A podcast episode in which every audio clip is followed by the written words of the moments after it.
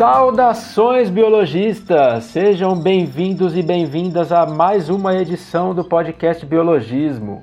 Você está ouvindo o episódio número 65 e hoje nós vamos conversar sobre cobras e serpentes. Será que existe alguma diferença entre cobra e serpente? Fica por aí que daqui a pouquinho você vai descobrir, porque a gente tem uma convidada especial hoje que manja tudo do assunto e vai explicar pra gente sobre a diferença desses termos e sobre muitas curiosidades sobre esse incrível grupo de animais. Meu nome é Flávio, eu sou biólogo e estou acompanhado da minha querida amiga entomóloga e companheira de bancada virtual. Oi, gente! Eu sou a Susan, né? Como o Flávio disse, a entomóloga da equipe, a doida dos, dos insetos. É um prazer estar aqui com vocês hoje, de novo, ainda mais num tema que eu gosto bastante, adoro essas serpentes. Então, bora lá para essa conversa que vai ser show de bola. É isso aí, estou bastante ansioso para essa conversa também. Acho que vai ser um, uma conversa sensacional. Mas antes da gente apresentar a nossa convidada, a gente tem, é claro, que convidar os nossos ouvintes para as nossas redes sociais, né? Então, Susan, por favor, faça as honras. Vamos lá, né? Sobrou pra mim.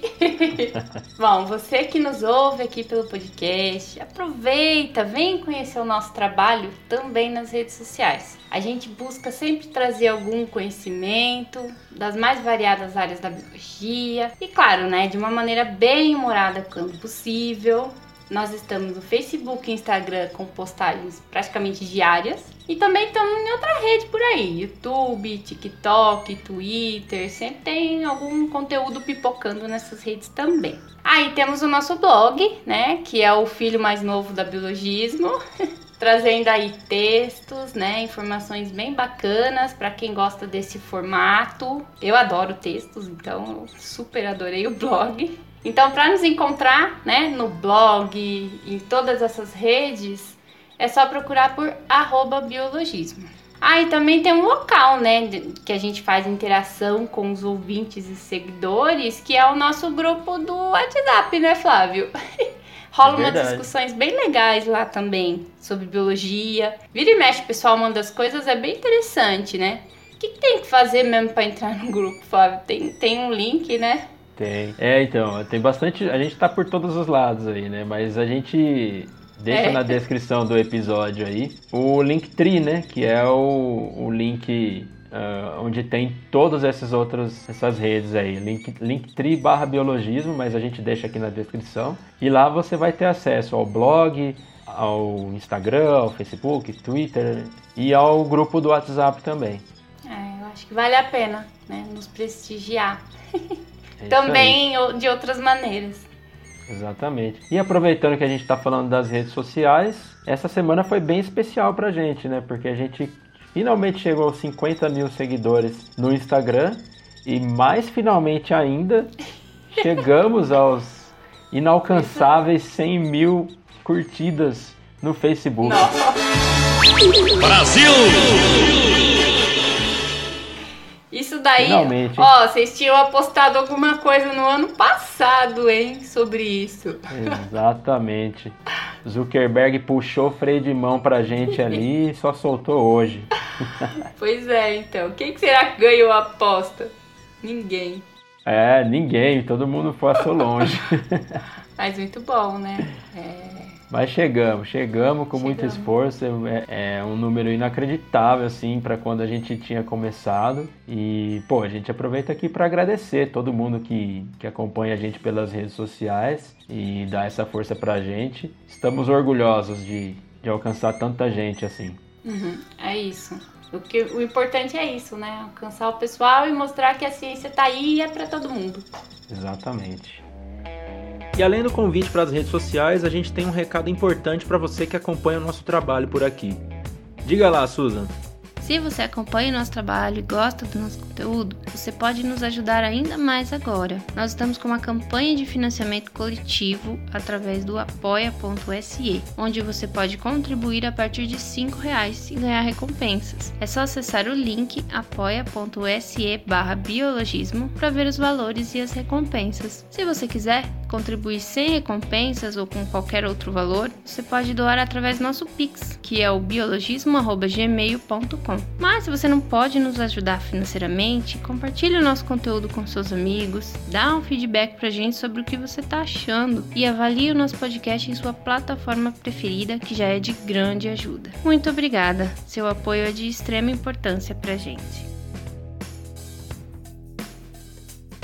Então vamos lá, galera. Vamos apresentar aqui a nossa convidada. Antes de mais nada, eu quero deixar aqui o nosso muitíssimo obrigado por ela ter topado bater esse papo com a gente. E é um prazer recebê-la aqui, a mulher da cobra, Vitória Deolindo.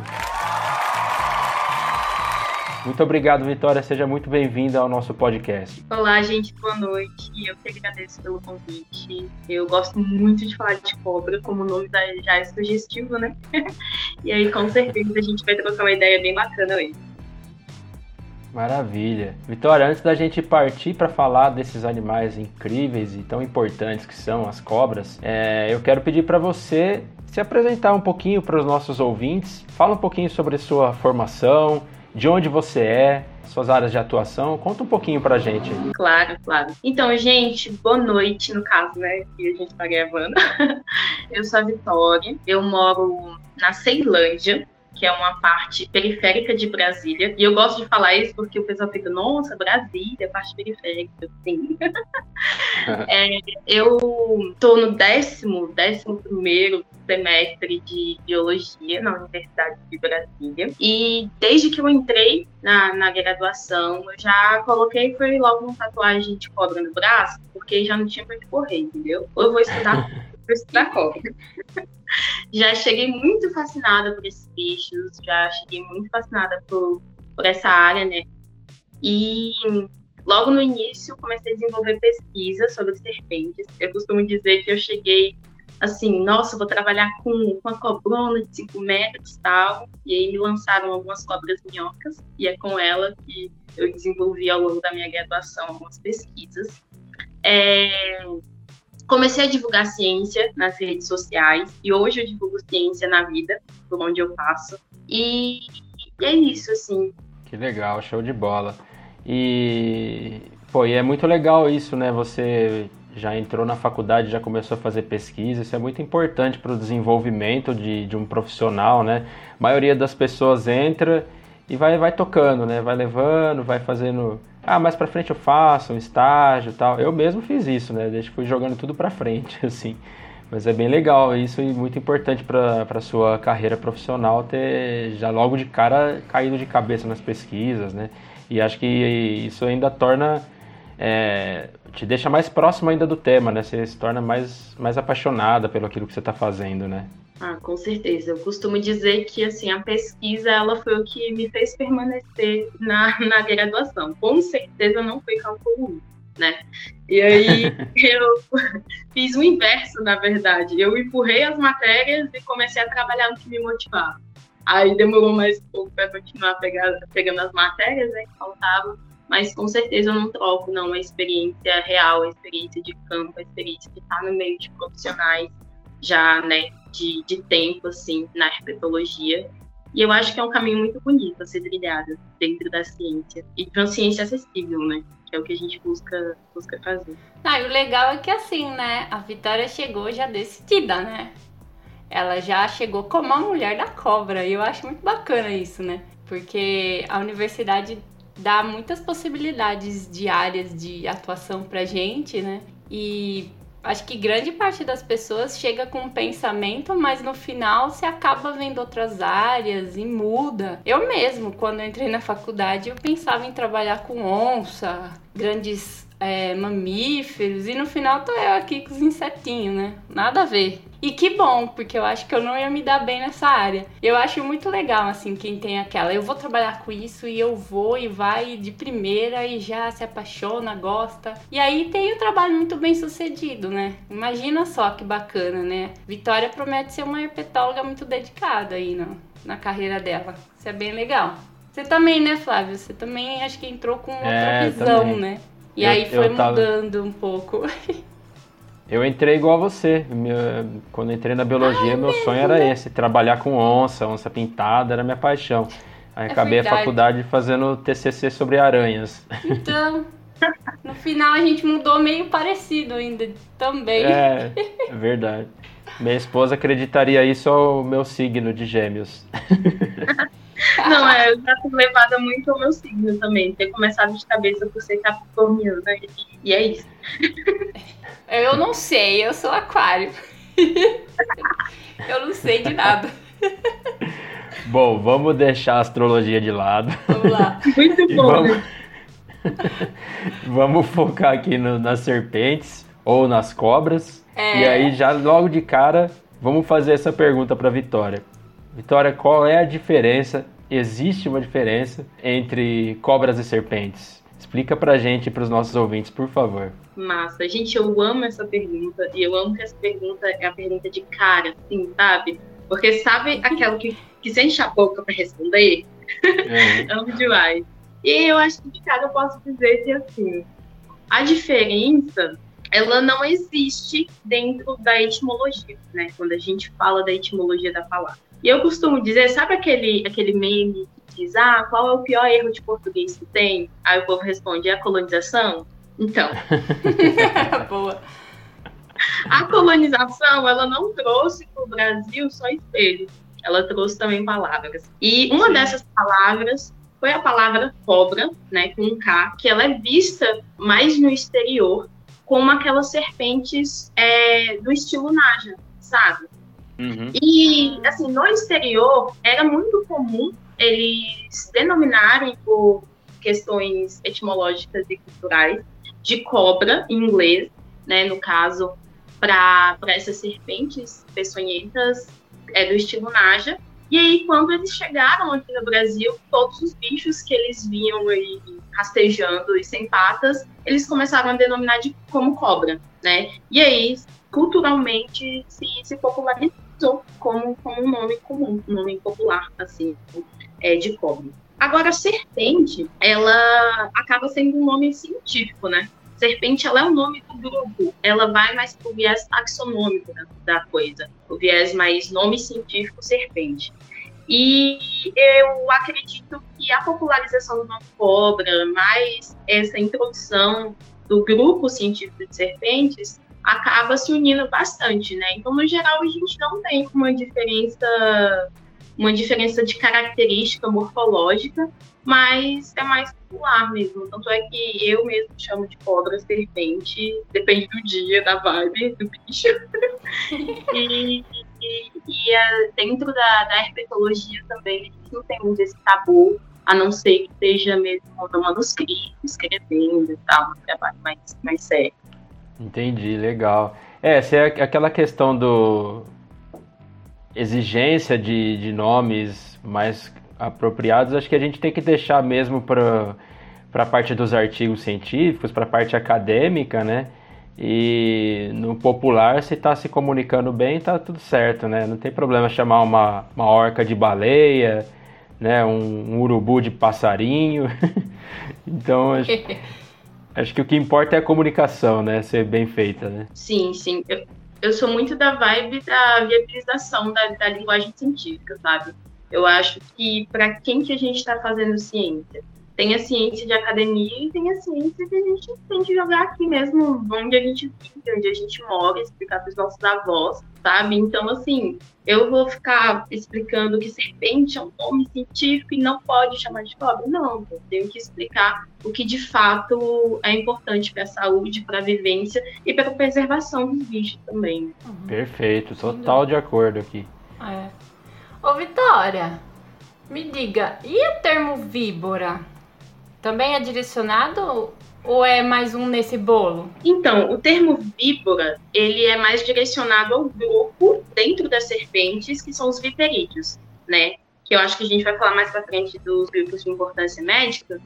E aí a gente entra com os viperídeos, que são popularmente chamados aí de víboras no geral, né? Esses que têm importância médica, tem é, L'Oreal e tal. Certo. Então, cobre serpente eu tô colocando no bolo, mas aí víbora já é uma coisa mais específica de um grupo de desses répteis aí. Isso, isso, já é mais específico aí do ramo de serpentes dentro do estudo taxonômico mesmo, do estudo de nomes dentro do grupo. Uhum. Legal, é. É, a Susan levantou um ponto importante. Eu tava deixando passar essa. Ah, tem que aproveitar a vitória aqui. É. Muito bom. Então vamos lá, vamos falar então, já que a Susan já puxou esse gancho, vamos entrar nesse, nesse ponto aí. Acho que pedir para a Vitória falar um pouquinho sobre quais são as. É, é. Acho que talvez seja até um pouco complicado falar das principais espécies do Brasil, porque é. a diversidade é grande, né, Vitória? Mas, é, não sei, de repente as mais populares e, e as de importância médica, porque o pessoal falou cobra, tem gente que já fica, já arrepia os cabelos da nuca, já fica desesperado, né? Mas não é tão assim, né, Vitória? Fala pra gente o, o real perigo que das espécies que representam algum perigo pra gente, e, ou se não, não, tem que ter medo de toda cobra, como é que é isso? Não, com certeza, com certeza. É um ponto muito, muito importante, Flávio, da gente falar, porque eu acho que parte do, do medo ele sai quando tem informação, né? Então a gente não pode generalizar dizendo que nunca vai trazer perigo, da mesma forma que a gente pode dizer que todas elas vão trazer perigo. Né? Como você bem colocou, são muitas espécies, é uma diversidade muito grande, mas tem sim como pontuar os principais grupos que trazem algum, algum risco, são de importância médica que a gente tem que levar em consideração. Né? Quando a gente fala do Brasil, dados mesmo, 99% dos acidentes ofídicos, que são acidentes aí causado por serpentes peçonhentas, serpentes que têm veneno, é, são acidentes por viperídeos. Aí as víboras, né? Ah, chegou elas. Mas, é, maravilhosas. Uhum. Aí a gente pergunta, poxa, mas quem são os viperídeos, né? Os viperídeos, eles são as famosas jararacas e cascavéis. Então, 99% dos acidentes, eles estão aí, né, nesse nível de jararaca e cascavel. E aí eu entro numa generalização do nome, né? Mas a gente tem vários padrões de jararaca, é, e a gente tem vários padrões também de cascavéis, né? Que aí entra naquela diversidade toda, mas são viperídeos. E o que que diferencia os viperídeos por ser serpentes de importância médica? É a dentição, né? A dentição desses viperídeos é uma dentição que a gente chama de solenose. E essa dentição é aquela que tem uma presa inoculadora de peçonha na frente da na frente aqui da, do, dos dentes, né, da, da, na frente. E essa presa única, ela é a que vai inocular o veneno. É, e aí eles são dos grupos viperídeos. Os outros, as outras porcentagens de acidentes ofídicos acontecem com o grupo de elapídeos, que são aí nossos lindinhas e fofinhas corais verdadeiras. Eles confundem muito com as corais falsas e tudo mais. Mas essas corais, elas se diferenciam do grupo da cascavel e da jararaca por conta da dentição também, que é uma dentição onde possui duas presas inoculadoras e não uma só. Então, se a gente for dividir isso e resumir bem, a gente tem aí importância médica dos pterídeos e dos elapídeos, que contempla o grupo das jararacas, cascavéis e as corais verdadeiras. Perfeito, não, sensacional. Eu queria fazer duas, duas considerações. Eu e as minhas considerações. eu queria falar primeiro, né? Na verdade, eu queria trazer uma curiosidade quando a gente fala da questão do veneno, né? Muita gente acaba matando esses bichos por, por conta de medo, né? Como a Vitória trouxe pra gente, né? A questão do, da falta de conhecimento mesmo, né? E, mas a gente não pode demonizar esses bichos por conta de, de, de terem esse veneno e poderem usar né, na gente, porque é um mecanismo de defesa, né, de alimentação, acho que mais de alimentação no caso, né, Vitória, do que de defesa, mas acho que é interessante a gente puxar para conversa a questão da, de valorizar as substâncias que a gente tem aí, né, na nossa natureza e que os brasileiros não valorizam, né? Dado a, grande diversidade que a gente tem de animais, imagine a diversidade de substâncias que a gente tem nesses venenos que são pouco explorados, né? Eu lembro que eu tinha um professor que falava assim que um veneno e um remédio, eles se diferenciam somente pela dose. Então, o que manda é a dose.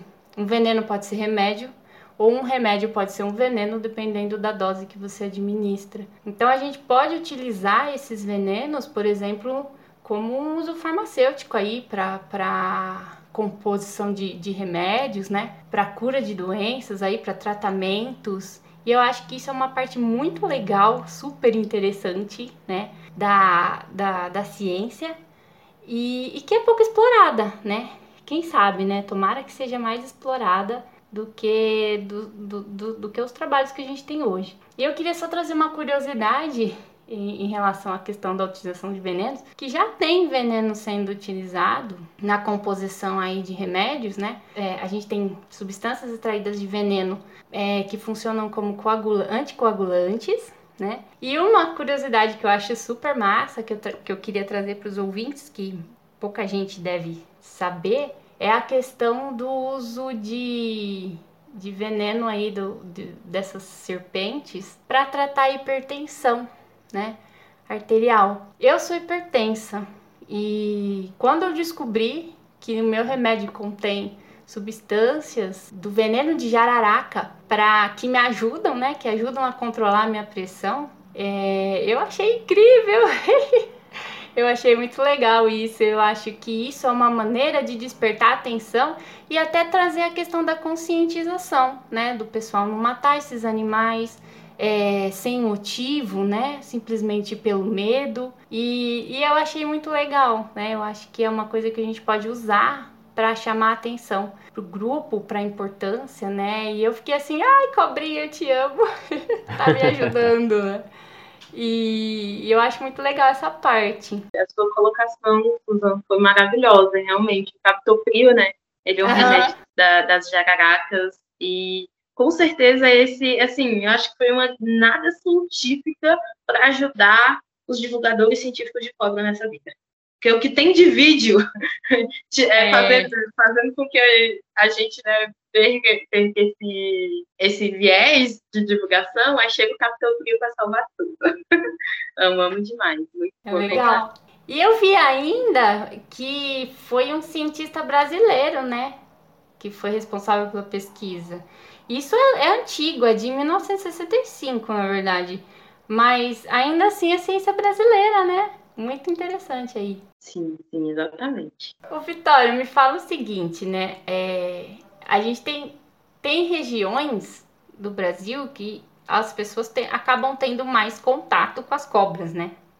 Obviamente, pela maneira, pelo, pelo lugar onde moram, enfim, a proximidade com, com, é, com ambiente de mata, enfim. Qual que seria o que, que você recomendaria? Qual seria um, um procedimento correto para uma pessoa fazer se uma serpente entrar, entrar, entrar em casa?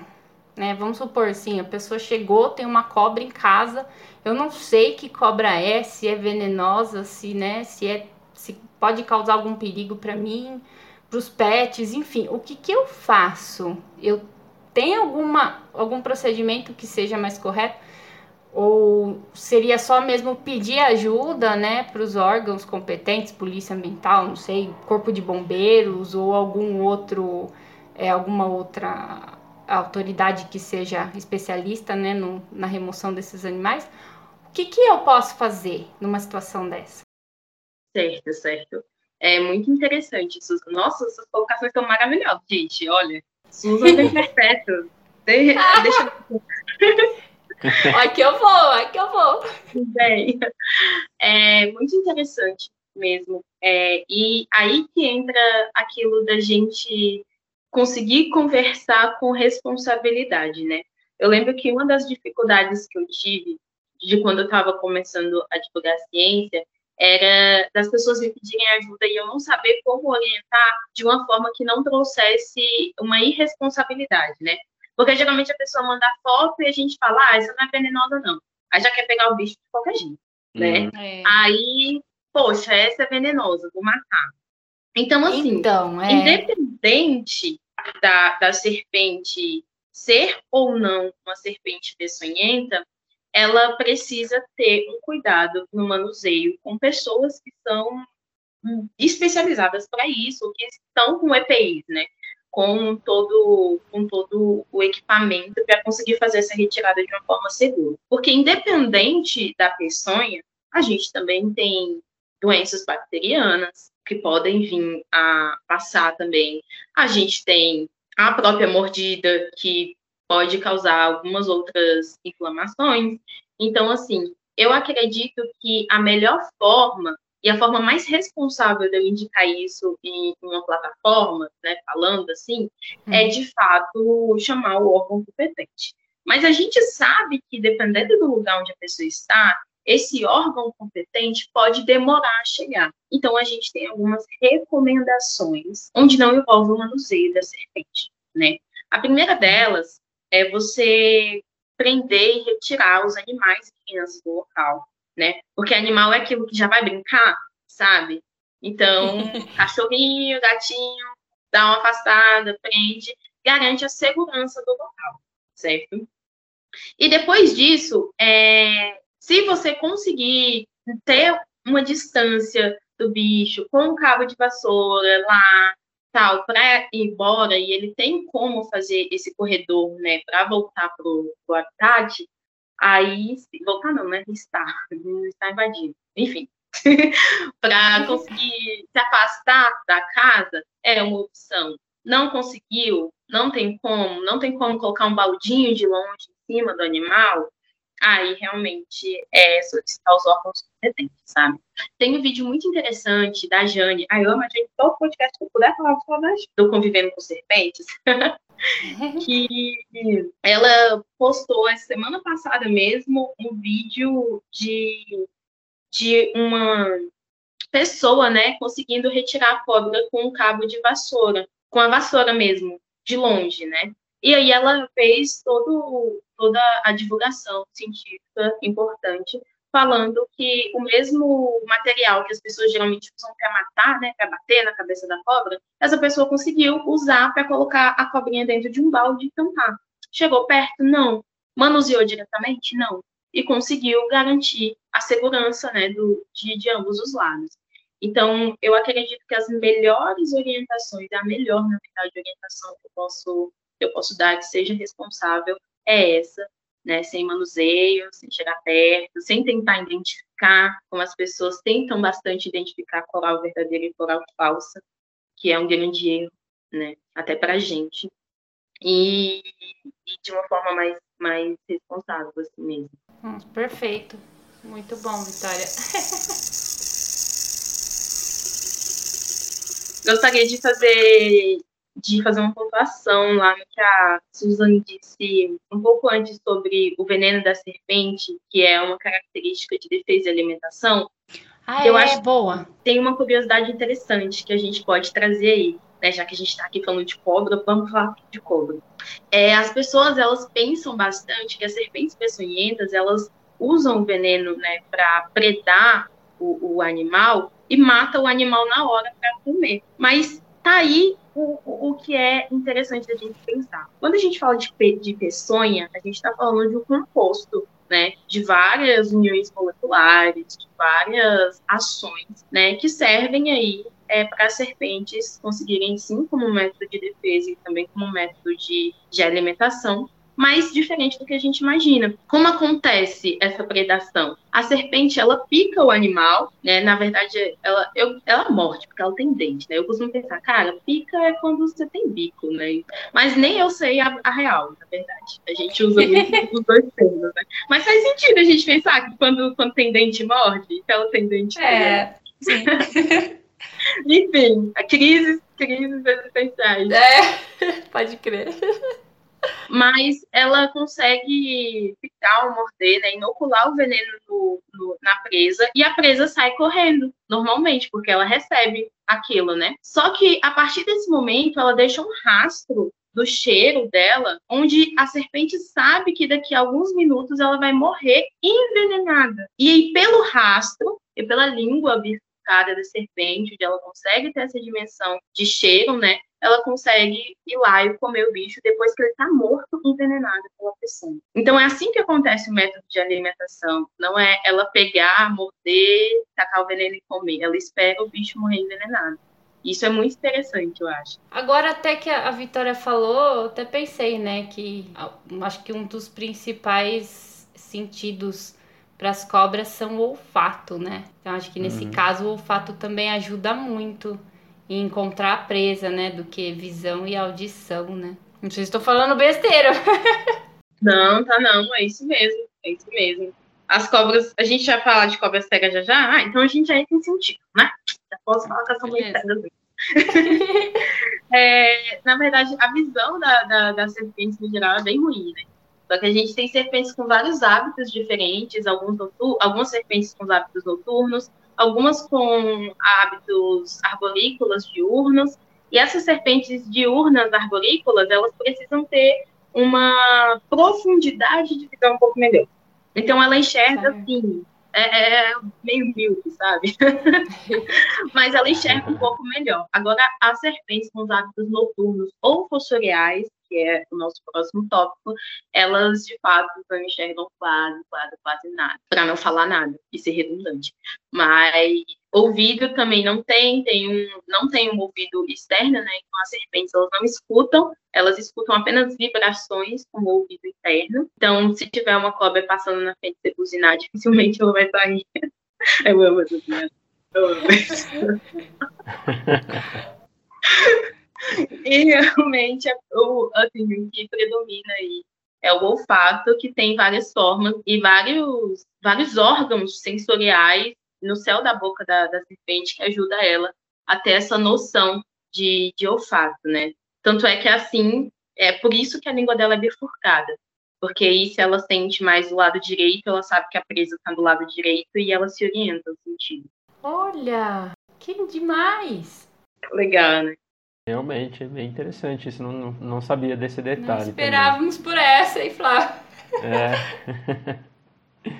Mas e, bom, já falando então de sentidos, de da cobra não ouvir a buzina e talvez não enxergar o carro, como é que fica essa questão então, Vitória, das cobras cegas? Porque assim, é um nome popular, né, que o pessoal deu para alguns, alguns animais, mas nem todas as cobras cegas são serpentes, né, são répteis, né? Então, para começar já a falar sobre esse, esse tópico, eu queria pedir para você para dar uma dica para a gente, se é que é uma coisa fácil de, de perceber, como diferenciar as cecílias, né, que são os anfíbios da, da anfisbena, o réptil do anfíbio, nesse caso específico, né? Legal, legal, legal. Eu acho interessante que tudo que é meio serpentiforme é cobra, né? Tem um peixe nadando lá no mar dedos, cobra. É, e em si tem um olho pequeno, é cega. Cobra cega, gosto muito. É, massa demais. Essa é uma diferença muito importante.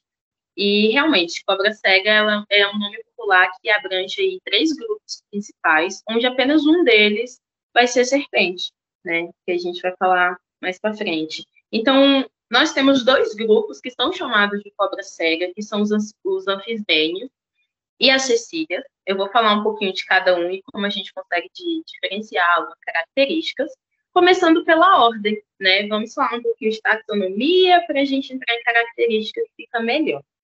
Os anfisbênios, eles são da ordem espâmata, então eles estão dentro, sim, do, dos répteis escamados, e isso significa que uma característica dos anfisbênios é possuir escama, né?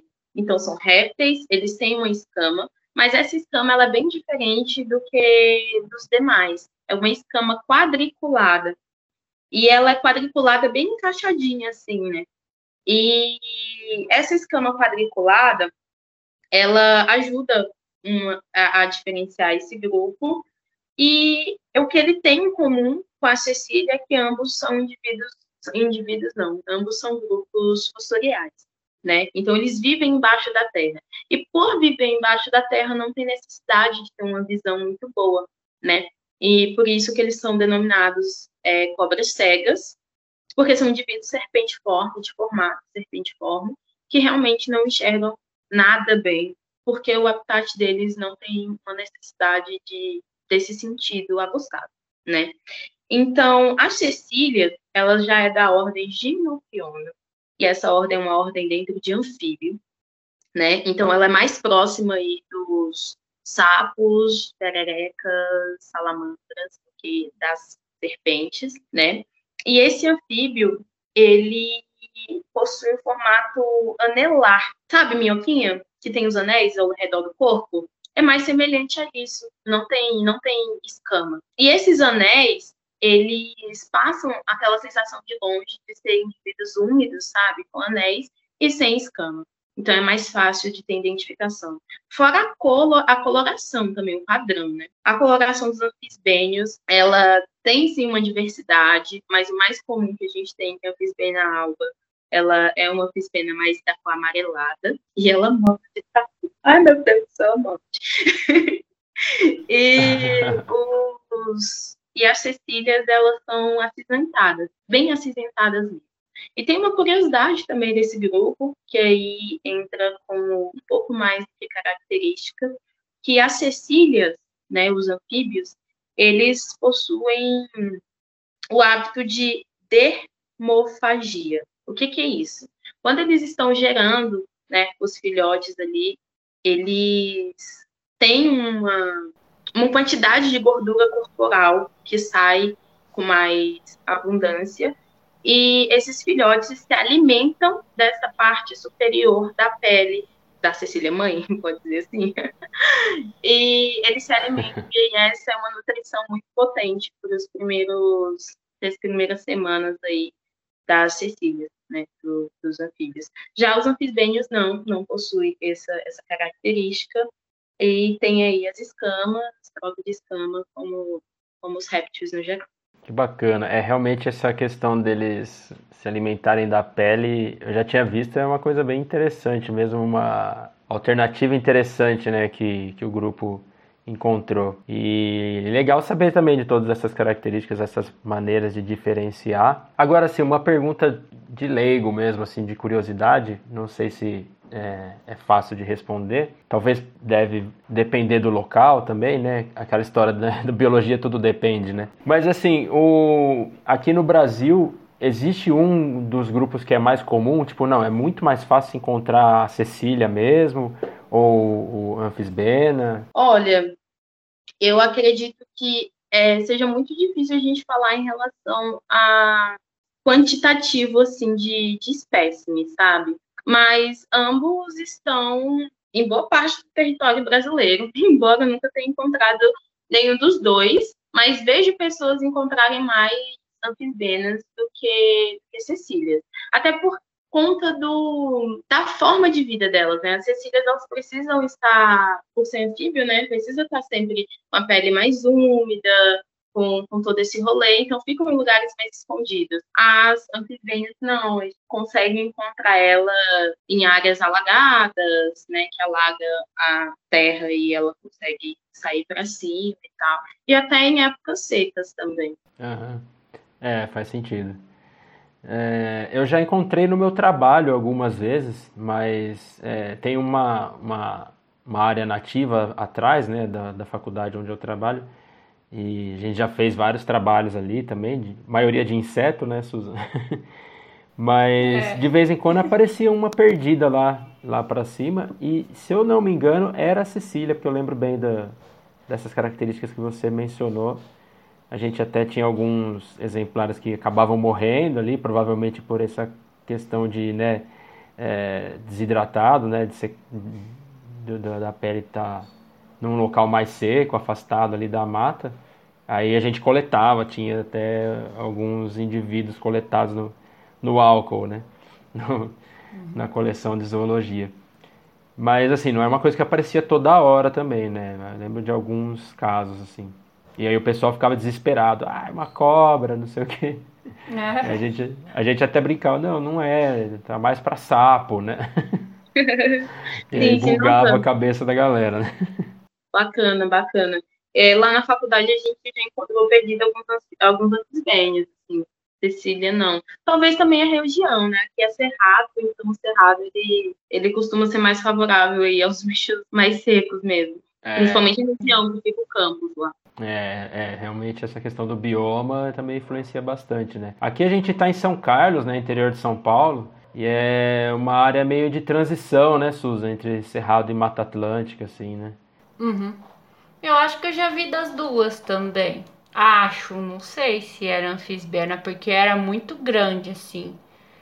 Em relação às. Elas são bem grandes. Elas são? Nossa, era, um, parece, era mais grosso que um cabo de vassoura. Caramba! Então, meu Deus, o que, que é isso? E era assim, meio amarronzado mesmo, meio. meio amarelo, assim, como você comentou. E, nossa, eu nunca nem tinha visto nesse bicho, nem sabia o que era. É, é um macarrãozão de louco. É, é muito louco. É, é louco mesmo. E é muito louco a gente pensar, né, que o nome comum, né, o nome popular das duas é cobra cega, mas nenhuma das duas é taxonomicamente uma cobra, né? Pode exatamente, ser. exatamente. Ou cobra de duas cabeças também, né? E nenhuma das duas tem duas cabeças. pois é, é muito louco isso, né? Acho que é a questão do. pelo corpo, né? Se parecer muito com a serpente. Sim. Mas foi até uma pergunta que eu tava falando com o Flávio ontem, porque eu achava que as, os anfisbenídeos eles fossem, é, sei lá, de alguma subfamília dentro do grupo das serpentes, né? Uhum. E não! Não, é legal. Não é não. Você elucidou pra gente que não. Cobra cega é só um nome popular mesmo, que de cobras não tem nada. Muito legal. Só eu diria alguma semelhança de algum método de defesa, né? Porque um dos métodos de defesa dos anfisbênios é levantar a ponta da cauda para parecer de fato uma serpente, para parecer mais ameaçadora. Por isso o nome cobra ah. de duas cabeças, porque ela levanta as duas pontinhas e aí fica realmente mais ameaçador, sabe? Ela levanta as duas juntas, Vitória? Isso. Aí você não sabe qual é a cabeça, né? Exatamente, é por isso que chamam de duas cabeças. Oxi. Do mesmo jeito que falam que cobra coral morde pelo rabo. Porque uma das defesas da cobra coral é de esconder a cabeça e deixar o rabinho mostrando, balançando, para atrair a presa. E aí, quando a presa chega, a cabeça está por baixo, né? Protegida, e aí ela sobe e fica. Aí as pessoas acham que é o rabo. Uhum. Caramba. Olha que legal. Muito legal. É, bom, sem querer desviar muito do roteiro aqui, mas é inevitável que eu faça isso, né? A Susan bem sabe. Imagina, mas... eu também faço isso direto. é, mais cedo a, a Vitória comentou sobre aquele lance de coral falsa e verdadeira. A gente até, inclusive, há pouco tempo participou de um, de um podcast, eu e a Susan, né? Onde esse, esse tema foi levantado também, né? E eu até comentei no dia ali que eu não me meto a, a diferenciar, porque uma que eu não, não, não estudo raps, não trabalho com raps, não, nunca tive nenhum estudo mais profundo assim. Mas tem muita gente que, que bate o martelo, né? Tipo, é, e dá, dá algumas dicas, né? De como diferenciar a coral falsa da coral verdadeira. Então, até comentei, né? Porque são várias espécies, né? Não é uma falsa e uma verdadeira, né? Mas então eu queria saber isso também da Vitória, por curiosidade também. Como é que é, se, se é fácil de, de diferenciar ou se também varia muito, não é tão simples de bater o martelo, assim. Certo, certo. É, então, eu, como uma pré-herpetóloga, nunca na minha. Hum, gente, nunca usaria a identificar uma, uma coral, assim, a ponto de, de bater martelo, sabe?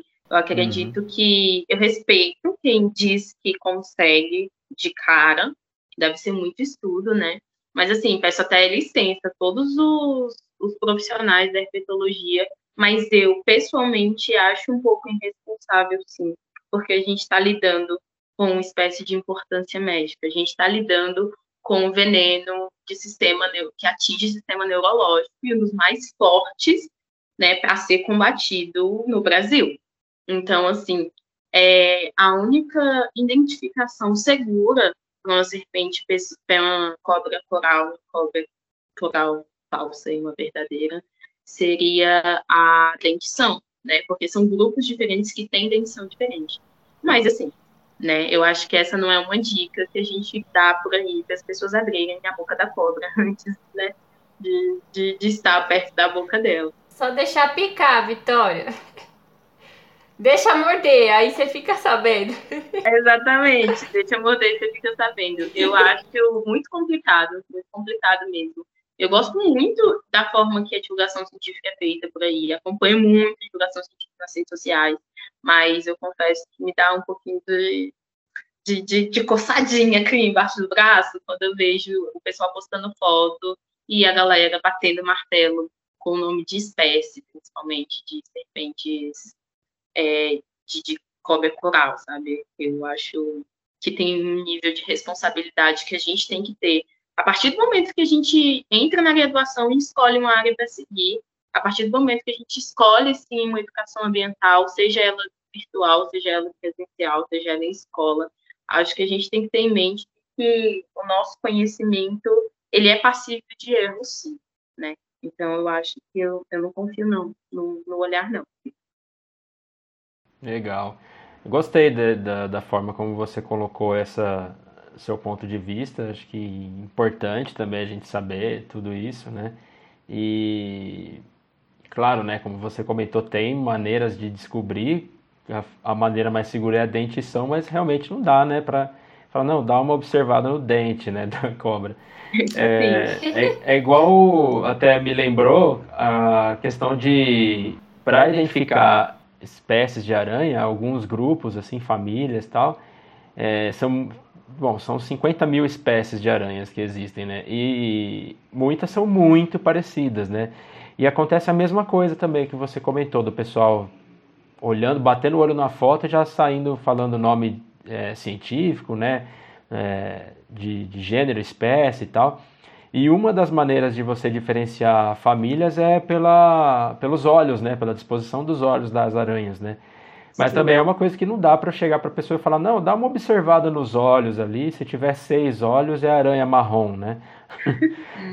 é, é absurdo, né? chega até a ser engraçado, porque é como a gente vai falar, né? Nossa, é difícil. Existem algumas pessoas que falam, ah, o formato do olho da cobra coral verdadeira e falsa é diferente. De fato, é diferente, porque, né, é, são grupos diferentes. Mas, assim, poxa, a gente tem mais de 30, a gente tem mais de 33 espécies de, de, de que são as, as corais verdadeiras. Então, assim, não, não vamos brincar, né? Eu acho que é o melhor, a melhor indicação. As pessoas, elas, quando eu estava é, mais ativa no Mulher da Cobra, as pessoas diziam muito que, nossa, a Vitória, ela deixa tudo muito na dúvida, sabe? Ela não bate no martelo para nada. Gente, a biologia é um grande depende. Eu que não vou ser que bate martelo, não. Tá certo, eu acho que é por aí também. A gente tem um professor que foi nosso professor de, de graduação aqui, que ele é defensor dessa, dessa linha de pensamento aí. Ele falou, não, é, uhum. aquela coisa, né? Quanto mais você estuda, mais dúvida você tem, né? Então eu acho que quando você é, tem essa responsabilidade de passar o conhecimento, você não a não ser que você realmente tenha certeza absoluta daquilo, não tem o menor problema você falar, olha, não sei, né? Qual é o problema de dizer isso? Ninguém sabe tudo, né? Ah, com certeza. E eu tô com a Vitória também. Até porque, como a Vitória falou, isso daí é a questão de saúde pública, né? Se você fala uma coisa e a outra, pensou? Você tem que ter muita muita convicção. E isso, a gente vem no bicho, já é difícil. Imagina quando o pessoal manda foto essas coisas assim, né? E até porque, não sei, assim, com inseto é assim, mas geralmente o adulto, ele é muito diferente em relação à coloração e até algumas características é, do jovem. Isso pode confundir também. Né? Então, tem muita coisa que pode tem que ser levada em consideração. Ah, Vitória, eu tô contigo. Tô contigo e não abro. É isso aí. Bom, mas vamos em frente. Vamos então falar um pouquinho sobre o trabalho da Vitória, sobre a linha de pesquisa dela. Estou é, aqui com o artigo dela que ela encaminhou para gente, To Move or Not to Move. Então, quero pedir para a Vitória falar um pouquinho sobre esse grupo Scolecophidia. Se eu estiver pronunciando errado, Vitória, você por favor me corrija. Mas Fala um pouquinho pra gente sobre esse grupo de, de, de cobras, de, ou de serpentes, e, e fala um pouquinho também como foi a pesquisa. Claro, claro. Bom, vamos falar das cobras minhocas, então? A gente chegou, Chegou? Eba! Vamos lá. Gente, como o nome já sugere, lembra que eu falei que existem três grupos que são popularmente chamados de cobras cegas, né? Tem os anfisbênios, as cecílias, e tem os escolecofídeos, né? Que são aí as cobras cegas, que são cobras mesmo. é, essas cobras, eu vou tentar ser o mais visual possível, já que está em audição, né? É, elas são serpentes bem pequenininhas, algumas de até 10, 20 centímetros, fininhas, e elas são facilmente confundidas com minhocas. Minhocas, assim. Pensa uma minhoca com escama na sua cabeça. É isso. Uma minhoca com escama e escolecofita, né? Ela é um grupo aí dentro do, do grupo de serpente. E ela é um grupo muito basal. Se a gente montar uma, uma linha evolutiva das serpentes, ela vai estar lá no início, ela foi uma das primeiras, assim. Né? Eu estou falando daqueles que não foram, daquelas que não foram extintas, daquelas que, que vivem até hoje.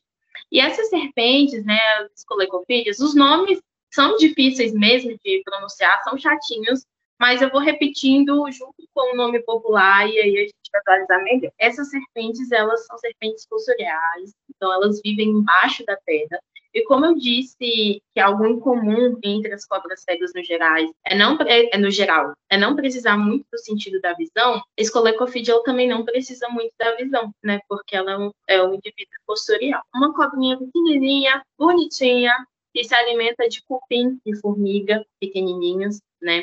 Que estão lá embaixo, embaixo da terra. Tem o grupo dessa serpente, que é considerada o menor grupo de serpente do mundo, assim. É, tem até uma imagem que rodou alguns anos atrás de uma serpentinha ao redor de uma moeda de 25 centavos. Não sei se vocês chegaram a ver. Essa é uma escolecofídia. E aí veio a minha cara, né? Eu cheguei querendo trabalhar com cobrona, tipo, ah, sucuri, uhul, vamos desmistificar. Aí, quando eu entrei, eu esbarrei com a maravilhosa rainha das serpenhocas, a Angele, que me orientou, e aí já jogou no meu colo uma responsa aí da gente trabalhar com esse grupo, que por ser um grupo muito basal, ele também é um grupo que não tem grandes publicações ou grandes informações, né? Falar um pouquinho das curiosidades desse grupo é que assim a gente sabe que a serpente, as serpentes no gerais, ela tem uma movimentação craniana muito maior a gente tem aquelas imagens, né, da serpente abrindo a bocona, e assim, não tem o, o queixo, por assim dizer, e movimenta, tem uma cinese craniana muito, muito abundante para conseguir pegar as presas grandes, né? Esse é uma, um grupo, isso é uma característica geral do grupo de serpentes. E quando um grupo tem uma característica em comum, né, com todos os indivíduos, a gente chama isso de, de uma apomorfia, né, que é uma diferença que aquele grupo tem. Só que essa serpente, essa, esse grupo dentro das serpentes, o escolecofídeo, eles não têm essa cinese craniana, eles não movimentam esse crânio dessa forma, porque não tem necessidade, eles não se alimentam de, de indivíduos maiores do que eles, né? São cupins, formigas, então evolutivamente não tem necessidade de toda essa cinese craniana. Então, aí, como eu posso classificar elas? São serpentes fossoriais que não têm cinese craniana, no geral, o grupo. E é dividido em algumas famílias, algumas superfamílias, né, e várias espécies aí, é, que a gente quase não vê porque ela sempre fica embaixo da terra. Mas geralmente em áreas alagadas, é, sempre surge uma minhoquinha aí no, na parte superior e aí acho que é e na casa é como. É, então, esse é um pouquinho, né, da geral do, do grupo.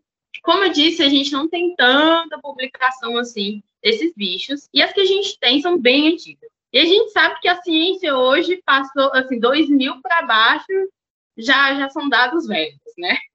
tem que ficar renovando uhum. tipo, renovando. E os dados que a gente tem dessas serpentes, eles são bem mais antigos que isso. Então, a gente está numa movimentação aí dentro da herpetologia de começar a trabalhar, a identificar e conseguir produzir mais, mais ciência né, sobre elas. Então, o que, que acontece? Quando eu conversei aí com minha orientadora, ela disse que tinha uma espécie é uma espécie africana, na verdade, que eu vou falar o nome, mas não se assustem pelo palavrão. É Afrotiflops punctatus, que é uma escolecopídia do gênero é, Afrotiflops, né? Que, que vive na, na África, e ela foi estudada lá atrás, onde dizia que algumas observações diziam que ela poderia ter cinese craniana. Ou seja, dentro de todo o grupo, ela tinha essa apomorfia do grupo, onde só ela, essa espécie, movimentava o crânio, né? É, tinha essa movimentação craniana. Só que foi jogado no meio de um artigo e não foi visto mais.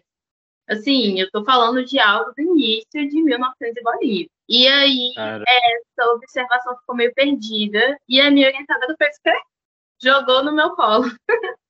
no segundo semestre de graduação. Quer trabalhar com cobra? Vamos. Estude. E aí a gente tinha uma falta de bibliografia muito grande, né? A gente foi atrás de algumas parcerias. E aí a gente conseguiu usar um método de tomografia computadorizada. Sabe aquele raio-x que a gente tira na cabeça? Então, a gente tem essa uhum. tomografia uhum. também dentro dos estudos de herpetologia, nesse caso de anatomia, né, anatomia craniana, e aí a gente começou a observar é, esse bicho, a tomografia desse bicho, que veio com a parceria entre o museu da Universidade da Alemanha, e aí a gente recebeu a prancha desse bicho, e aí foi dois anos. Dois anos todo dia olhando todos os, os ossos do crânio dessa espécie, para ver se a gente achava algum indício ósseo que comprovava essa observação feita né, da, da cinese craniana. E aí, depois de muito, de muito analisar, fazer assim, observações minuciosas de cada osso do crânio, de fazer prancha, de tudo, veio o resultado, né? Que aí tá no artigo, quem quiser ler, vou deixar aqui. Perfeito, é, se você puder disponibilizar, compartilhar com, com os nossos ouvintes, a gente deixa na descrição do, do episódio aí pra galera ler. Vou deixar assim, mas eu vou falar, não vou deixar a curiosidade, não. É, o artigo publicado. Mas. É. é. Não, é aquilo. Quando a gente tinha o resultado preliminar do artigo que eu fui apresentar no simpósio de morfologia, aí eu não falei não, mas agora já está publicada mesmo, né? Já passou lá a vibe, então por que não? Mas, enfim, os nossos resultados trouxeram uma contribuição científica muito bonita para essa espécie, assim, principalmente feita no Brasil, né, de uma espécie que não é daqui, que não tinha uma, uma análise, uma descrição osteológica tão minuciosa. E eu fiquei muito feliz, eu confesso que, assim, eu tenho muito orgulho desse trabalho e por ter feito tão no início da graduação, por, assim, pela minha orientadora ter confiado um trabalho tão importante assim nas minhas mãos e ter me orientado de uma forma magnífica em todas as dúvidas do processo, né? Porque eu, eu era crua, eu, eu sou ainda. Mas assim, eu não sabia escrever, não sabia fazer uma bibliografia, não sabia escrever o resultado, o método, e ela realmente se dispôs muito. Então, ela com certeza é minha referência dentro da herpetologia. E é nisso que eu quero seguir com alguns bichos maiores agora, sim, mas nessa visão de pesquisadora responsável, sabe, com, com os resultados. E no fim das contas, a gente não achou a homofobia, nenhum indício forte da espécie, mas a gente conseguiu entender o porquê que essas anotações anteriores tinham essa classificação, assim. É, de fato, o crânio dele tem uma movimentação um pouco diferente, se a gente observar a alimentação, se a gente observar tudo isso, né, o indivíduo mesmo. Mas quando vai lá, né, bater o martelo na análise osteológica, não é um indício tão grande que faça com que seja uma apomorfia dentro do grupo de escolecocite, né? Mas o artigo tá aí, tá muito bonito. As pranchas, elas estão bem coloridinhas, bem legais. E com certeza vale a pena, né, de conhecer um pouco o grupo no geral, conhecer as famílias, as superfamílias dentro desse grupo, até chegar na nossa querida espécie africana e a Coticopus E é isso, foi esse o trabalho, foi publicado em, no início de 2021. Eu tenho muito, muito, muito orgulho dele. Legal. É para ter orgulho mesmo, porque é, uhum. até não quero fugir muito aqui do tema, mas é, é muito legal ver esse trabalho, a gente vê a importância do, um incentivo, do investimento na ciência, né? Dá para ver isso no trabalho de vocês, porque é, nota-se que foi uma estrutura bacana que foi disponibilizada para a pesquisa de vocês, né? Tem imagens muito bonitas mesmo no artigo, né? Dos crânios coloridos ali, daquela questão da tomografia que você comentou. É uma coisa bem profissional que remete até alguns é, livros, né? De, uh, de ciência, assim. Então é uma coisa bem legal de se observar mesmo. Então, vocês estão de parabéns pela, pela qualidade do trabalho, foi muito bem feito mesmo. Verdade. E assim, é um filho, né, Vitória? Ah, Você cuida dele desde o início. É muito legal quando a gente tem o primeiro artigo, né? Um trabalho reconhecido. É muito bacana mesmo. Parabéns.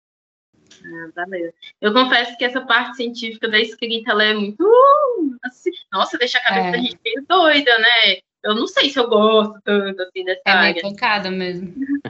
Mas eu acho que, independente de, assim, eu não sei, eu admiro muitas pessoas que conseguem publicar vários artigos ao longo da vida. Não sei se eu vou ser essa cientista, mas, assim, com certeza esse, vai, esse foi um, uma realização um, ah, eu sou capaz de continuar aqui, então eu vou, vou, continuar me motivando, né? Porque tem uma parte que eu sempre gosto de falar, principalmente podcast, em palestra e tal, que quando eu falo periferia de Brasília, é periferia mesmo. E a Universidade de Brasília, ela é no centro. Então, assim, além de tudo isso, a gente tem vários desmotivadores, né? Eu sou uma pessoa de quebrada, pobre, que trabalho muito, que tenho que conciliar com o estudo, que reprovei várias matérias na graduação, e por isso que está se estendendo bastante.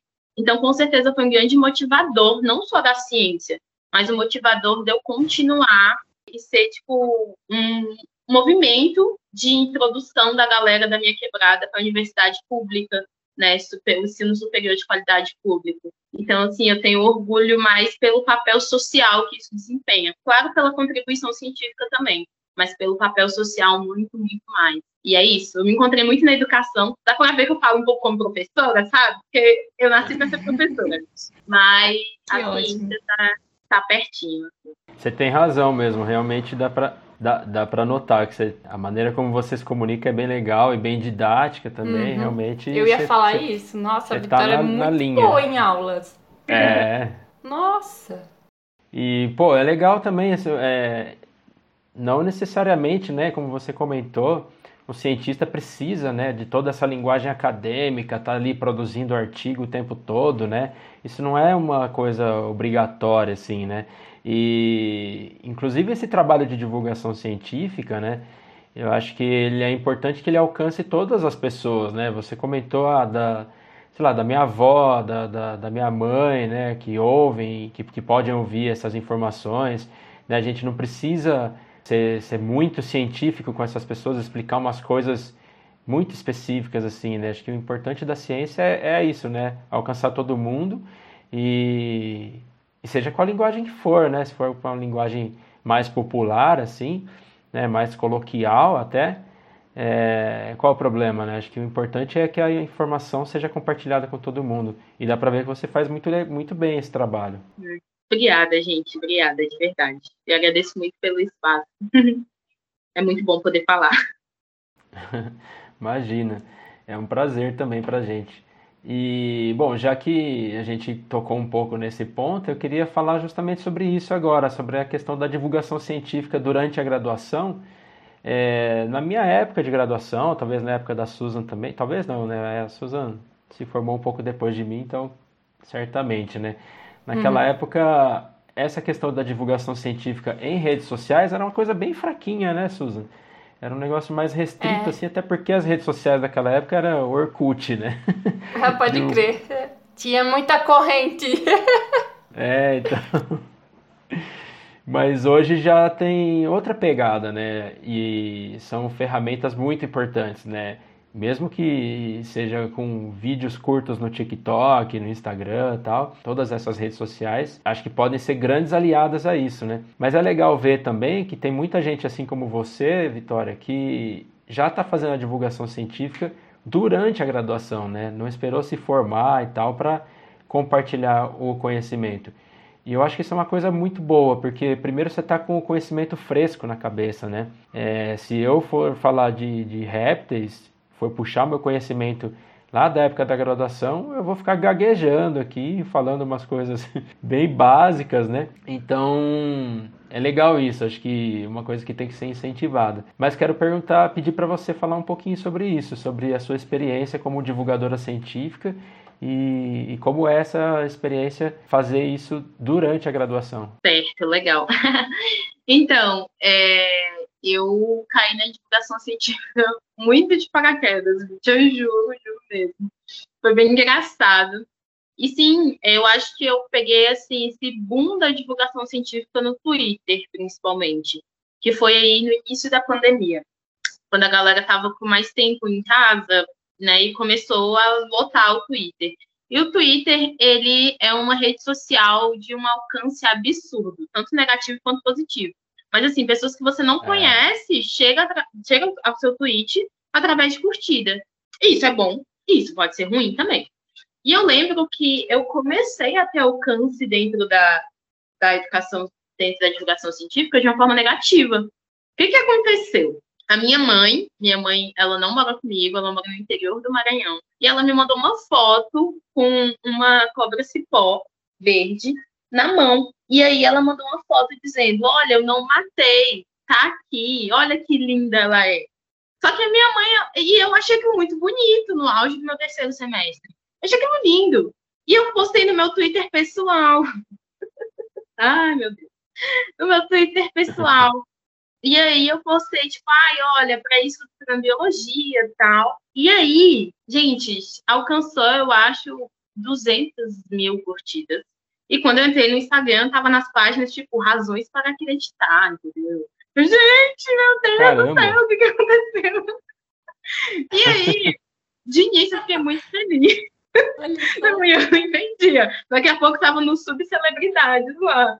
Aí eu, meu Deus, o que está acontecendo com as cobras?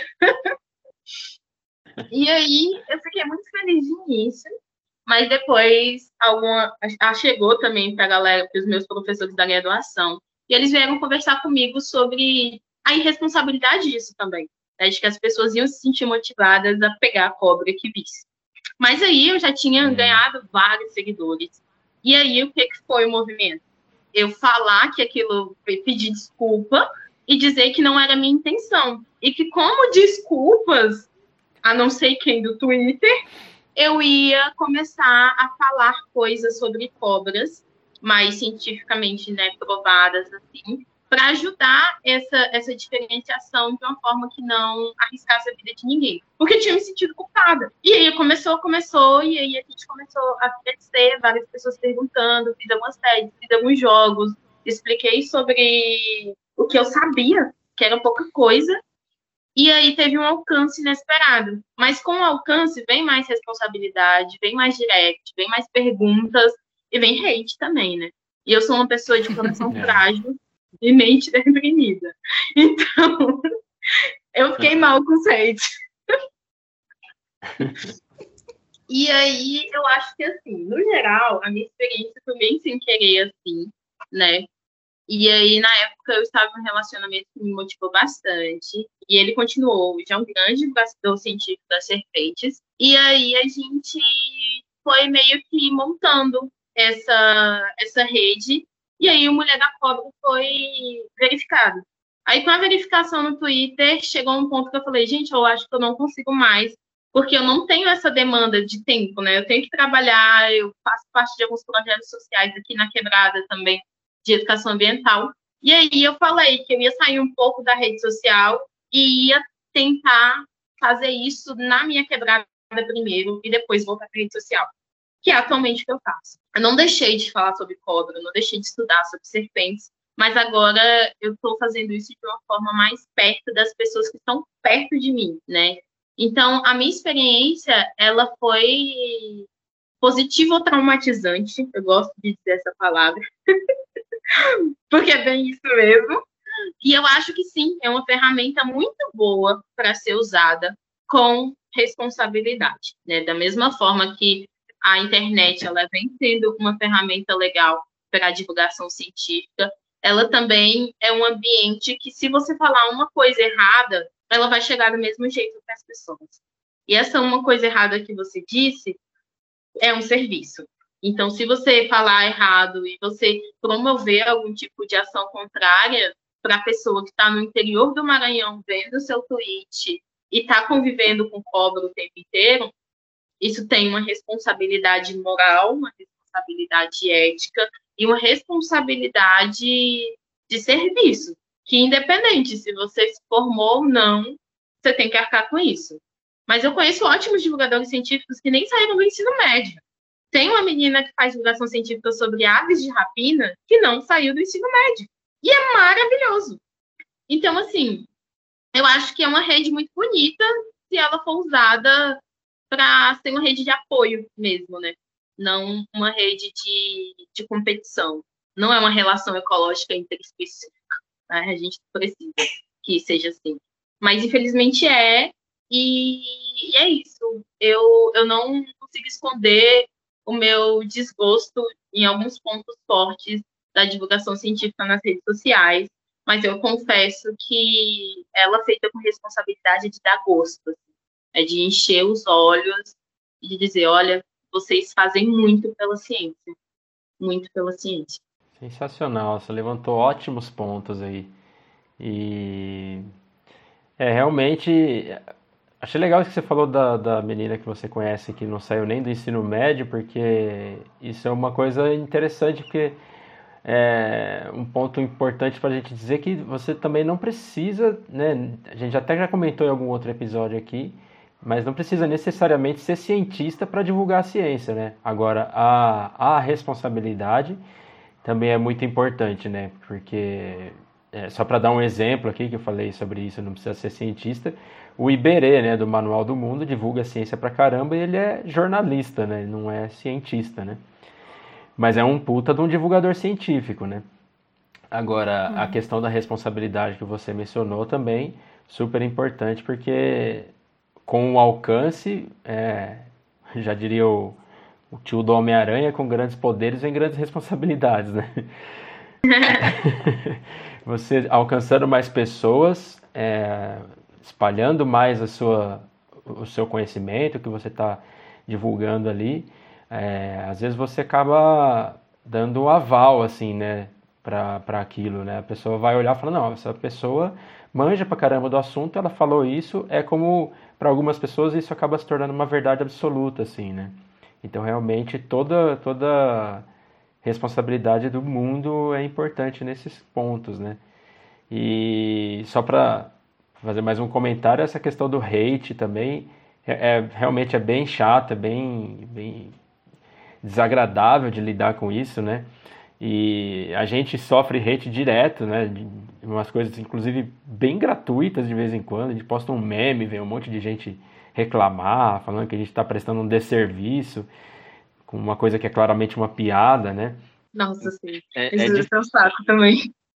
É, é difícil lidar com tudo isso, né? Mas infelizmente é uma, uma, uma consequência, né? Uma consequência desagradável, mas que, que vem sempre, né? Infelizmente. Ossos do ofício.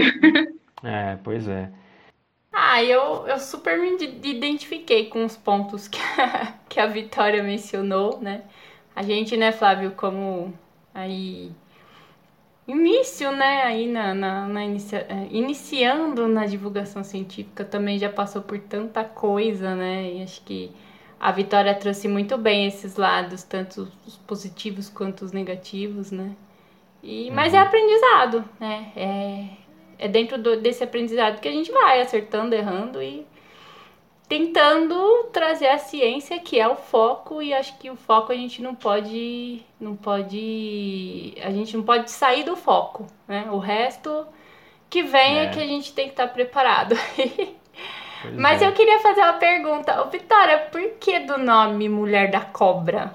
O que, que motivou o nome? Gente muito bom muito bom mesmo. Pergunta é. porque não tem nada a ver com cobra.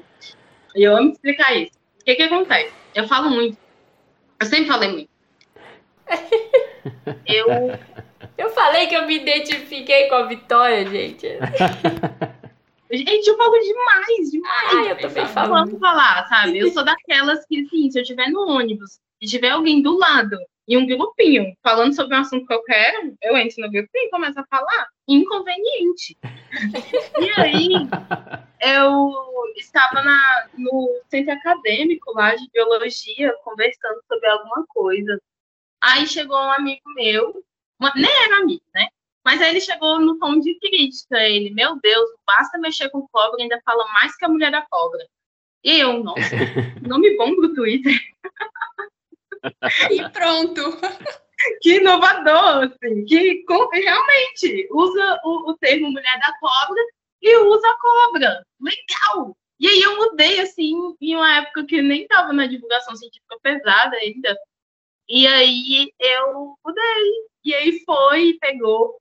E aí eu tava até pensando em meio que dar uma desativada. Eu, ai, não vou desativar, não. Vou ficar aqui mulher da cobra, porque ninguém vai roubar isso, não. As pessoas vão saber que sou eu. E entra o viés de representatividade também, né? O Flávio falou bastante sobre essa divulgação científica do hate.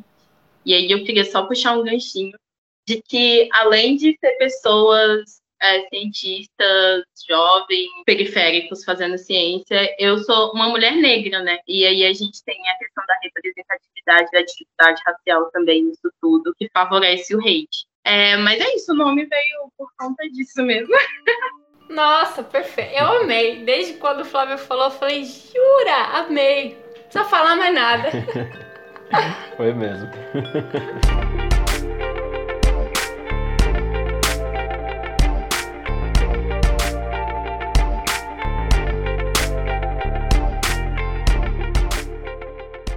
Beleza, então, galera. Estamos, infelizmente, chegando ao fim dessa conversa incrível, sensacional. Mas, como de costume, a gente vai para o nosso tradicionalíssimo quadro Indicações Culturais. E como eu tenho feito ultimamente, é, eu quero pedir para a nossa convidada dar o pontapé inicial e fazer uma indicação para a gente e para os nossos ouvintes, por favor, Vitória. Ai, gente, eu fiquei falando de cobra o tempo todo, mas pensando minha indicação. Olha, eu vou indicar um filme, na verdade, que é o último filme que eu assisti agora no cinema, e que eu acho que é um filme que traz várias potências, assim, não nada relacionado à biologia, mas à sociedade no geral. O nome do filme é A Mulher Rei, é maravilhoso, é muito ah. potente. E aí eu queria indicar para vocês aí para assistirem. Nossa, tô louco para assistir. Olha, esporte. Ai, eu tô por fora é perfeito, assim, todo, todo filme, toda a cenografia, toda a construção, é, representatividade, é maravilhoso, vale a pena, gente. Eu, eu não sou uma pessoa muito de ir no cinema, na verdade, é, mas quando eu fui para assistir esse filme, é um dos filmes que eu assisti novamente. ah, que legal. que legal. Show de bola. Bom, Susan, vou passar a bola para você porque eu tô com uma indicação na manga aqui que eu, que eu acho que pode ser que eu vou roubar de você. Então eu vou deixar você aí na minha frente. tá bom. Bom, eu queria indicar no clima, né? Nesse clima, nesse clima rastejante da serpente. eu quero indicar um guia ilustrado sobre serpentes, que é da editora Olus. Eu acho que é assim que fala, não sei, Olus que é do Otávio Marques e de outros três autores. E eu achei bem interessante esse guia, porque, primeiro, eles dividiram em vários livros. Então, tem é, o Guia de Serpentes do Cerrado, que é o que eu tenho, Guias de Serpente da Mata Atlântica, da Caatinga e do Pantanal.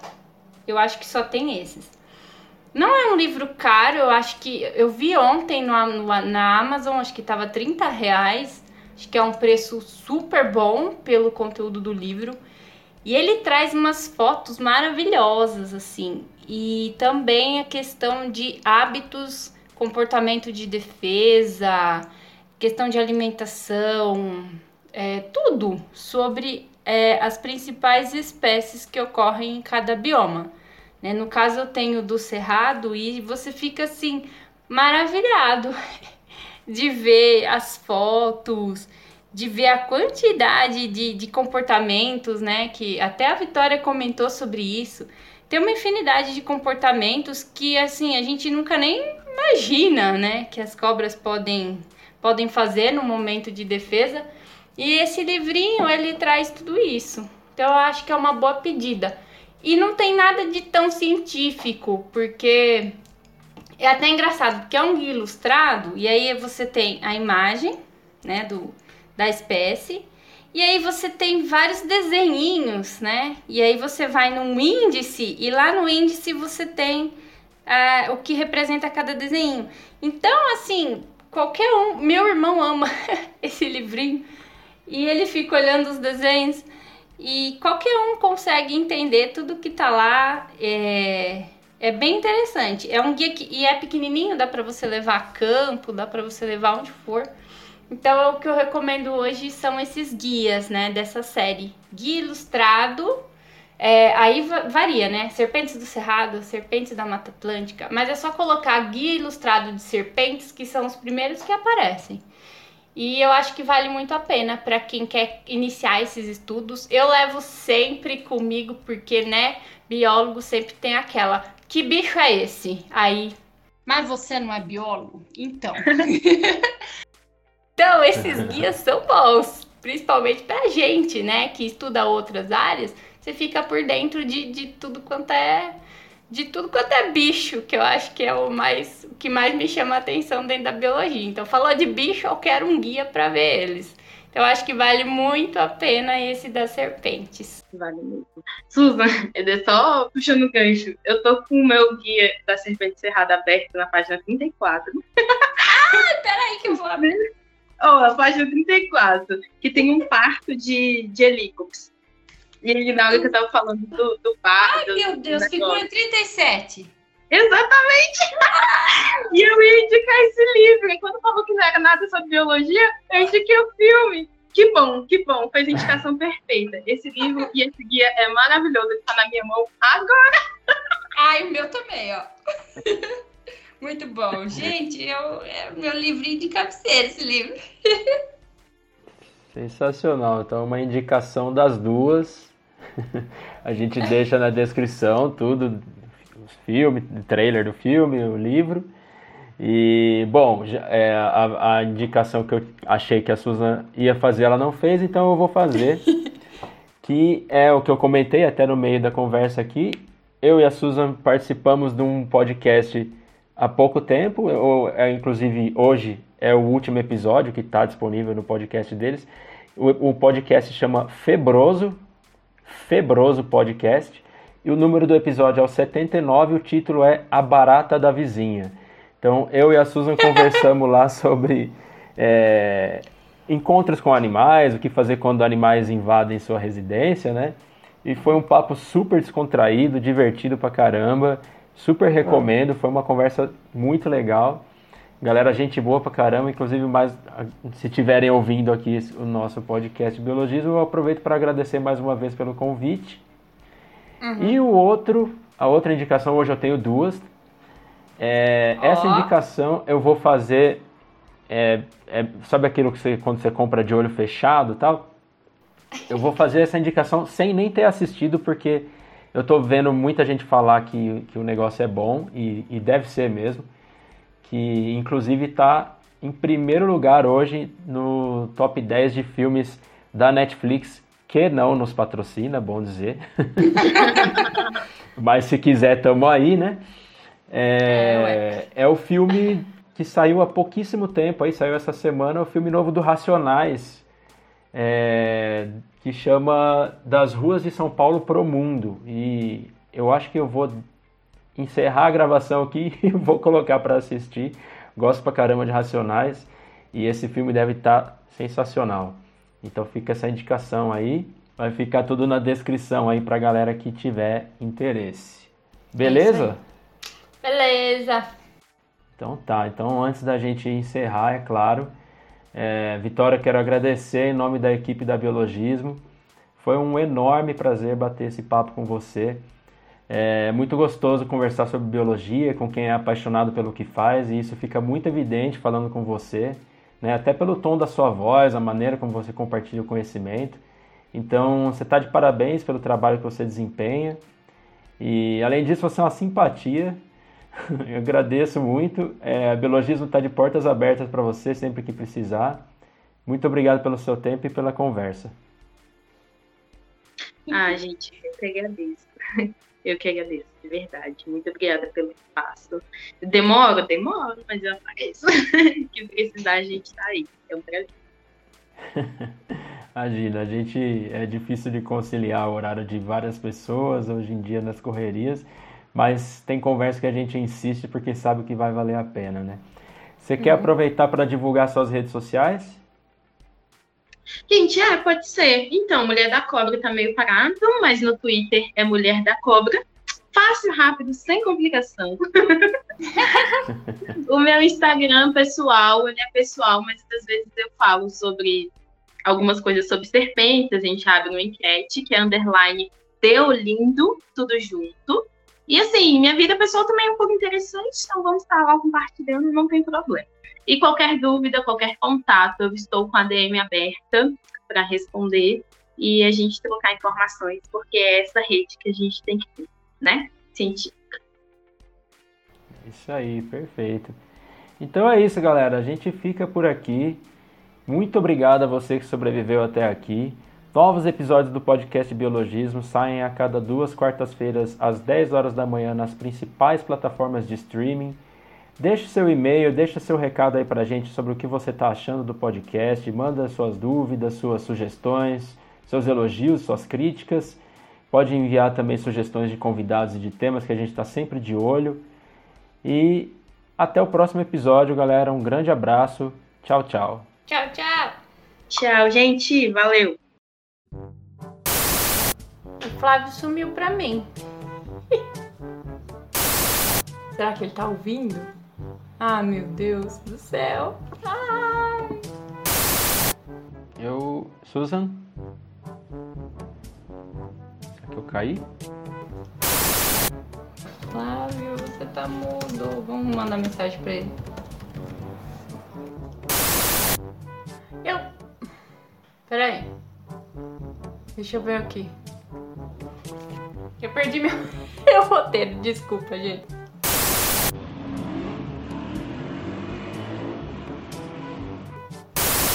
identificar espécies de aranha, é. Pera só um minutinho que tá passando o caminhão do lixo fazendo uma barulheira aqui. Sumiu, rapaz! Esse episódio foi apresentado por Flávio Diniz, com comentários de Susan Cunha e da nossa convidada Vitória Deolindo. O roteiro foi elaborado por Flávio Diniz e Susan Cunha e a edição e a arte por Flávio Diniz.